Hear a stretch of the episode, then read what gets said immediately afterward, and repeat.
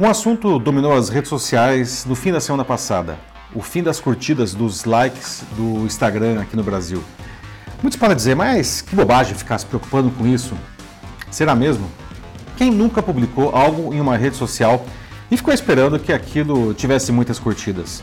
Ok, talvez você nunca, mas você vai concordar que esses infames joinhas e corações praticamente se tornaram uma métrica de sucesso e de eficiência muito além das redes sociais.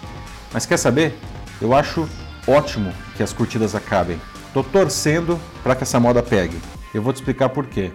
Eu sou Paulo Silvestre, consultor de mídia, cultura e transformação digital, e essa é mais uma pílula de cultura digital para começarmos bem a semana, disponível em vídeo e em podcast.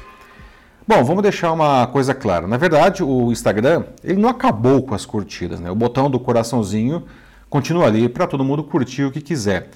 O que ele começou a fazer é não mostrar mais para todo mundo quantas curtidas cada post teve. Só quem o publicou consegue saber isso. Essa mudança começou a ser testada no Canadá em maio e agora chegou também no Brasil. Vale dizer que o Instagram na web continua mostrando a quantidade de curtidas. Esse negócio ele impacta muita gente só no Instagram e se der certo pode se espalhar para outras redes e aí é todo mundo. O aplicativo de fotos ele já tem mais de um bilhão de usuários ativos, sendo a sexta rede no mundo, atrás do Facebook, do YouTube, do WhatsApp, do Facebook Messenger e do WeChat. Detalhe que dessas seis, quatro são do Mark Zuckerberg e dos seus amiguinhos do Facebook, incluindo aí o próprio Instagram. No Brasil já são 70 milhões de pessoas usando o produto, que nos torna o segundo país em usuários na plataforma, atrás apenas dos Estados Unidos.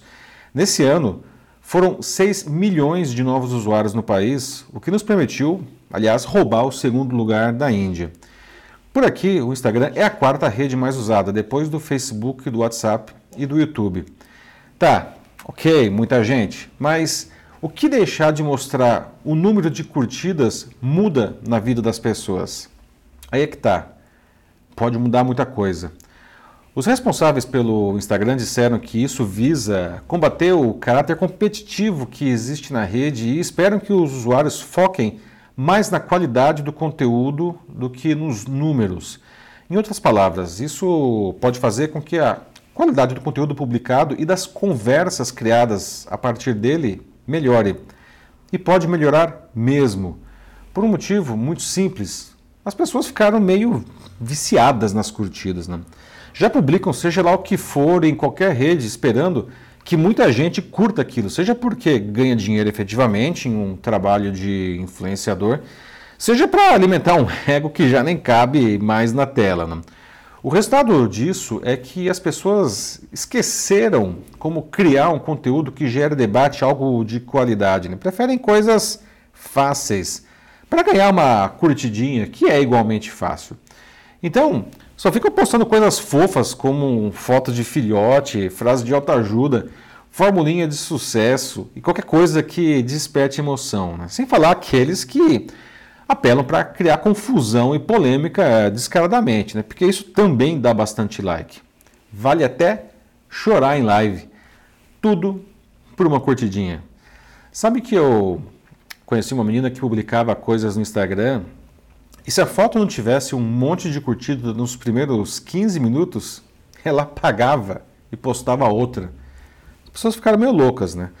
Daqui a pouco a gente vai estar, tá, como naquele episódio Queda Livre, que é o, o, primeiro da terceira temporada do Black Mirror, em que a qualidade na vida das pessoas era determinada pelas curtidas que elas recebiam. Sinceramente, não falta muito não para a gente chegar àquilo lá. Presta atenção. Cada vez mais serviços que você contrata, produtos que você compra, pedem para que você depois faça uma avaliação e você também é avaliado. Ok, para algo como, sei lá, por exemplo, Uber, né, isso é importante para garantir, para melhorar a qualidade no serviço prestado. Mas para um post na rede social, que diferença faz se ele teve 10 ou 100 ou 1000 curtidas? Negócio que eu falo já há bastante tempo em minhas aulas e em minhas palestras é que o que realmente precisamos olhar em qualquer rede social não são as curtidas. A gente tem que prestar atenção nos comentários que aquilo gerou, e não apenas na quantidade, mas na qualidade deles. Claro que receber um comentário que fala simplesmente adorei é legal, mas é muito mais legal e mais útil, tanto para o produtor quanto para todo mundo que está vendo aquilo, uh, que esse comentário realmente contribua com o debate, que ele traga uh, algum, alguma coisa além. Não? Uh, os que conseguem criar esse tipo de debate são os verdadeiros influenciadores, porque eles estão fazendo as pessoas pensarem e discutirem sobre aquilo, sem falar que isso é verdadeiramente algo que foi conquistado. Né? Um bom comentário e um bom conteúdo vale mais que mil, que dez mil curtidas em foto de um gatinho tocando piano. Porque aquelas curtidas não acrescentam nada. E pior, não sobra nada depois. As marcas que se associam a esses ditos influenciadores que geram um montão de curtida e pouco debate são como aqueles comerciais que todo mundo se lembra da história, mas não lembra do que, que ele vendia. Mas tem também um outro ganho que é bem sério que essa mudança pode trazer. Os responsáveis pelo Instagram também disseram que isso deve tornar a plataforma um espaço menos tóxico para a saúde mental de quem usa. Por mais que isso possa parecer um pouco demagógico, né, tem pelo menos um fundo de verdade nisso daí. Muitas daquelas pessoas que postam só para receber curtidas não têm uma boa estrutura emocional para lidar com rejeição. E a rejeição ela pode vir porque eles não receberam os likes esperados, ou até mesmo pela ação de haters, que são aquelas pessoas que destilam ódio nas redes. Né? Isso não é brincadeira, não. Tá? Assim como as pessoas ficam viciadas nessas sensações criadas pelas redes sociais, elas podem desenvolver uma série, uma séria depressão por causa disso. O próprio Instagram já tem há algum tempo, aliás, um, um mecanismo interessante que oferece ajuda a pessoas que começam a consumir conteúdos ali que podem sugerir que elas estejam deprimidas, né? indicando onde, aliás, elas podem até obter apoio. E há exatamente uma semana, a blogueira Aline Araújo, ela se suicidou após ter publicado nas redes sociais o seu casamento consigo mesma, um dia depois de seu ex-noivo desistir do compromisso por WhatsApp. Ironicamente, no mesmo dia, a novela da Globo, A Dona do Pedaço, exibiu a personagem Vivi Guedes, que é uma aspirante a influenciadora digital, interpretada pela Paola Oliveira, postando uma live na porta da igreja antes de entrar para o próprio casamento.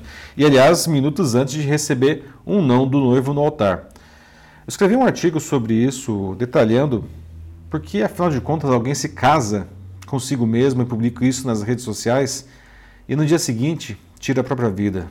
Se você chegou até aqui, eu recomendo fortemente que você leia o artigo, vou deixar o, o link para ele aqui na descrição, nos comentários. Não é brincadeira, meus amigos, porque por tudo isso que eu espero que, que o fim das curtidas pegue e que se espalhe por todas as outras redes sociais. Menos like, mais comentário bom, menos fofura, mais conteúdo de qualidade.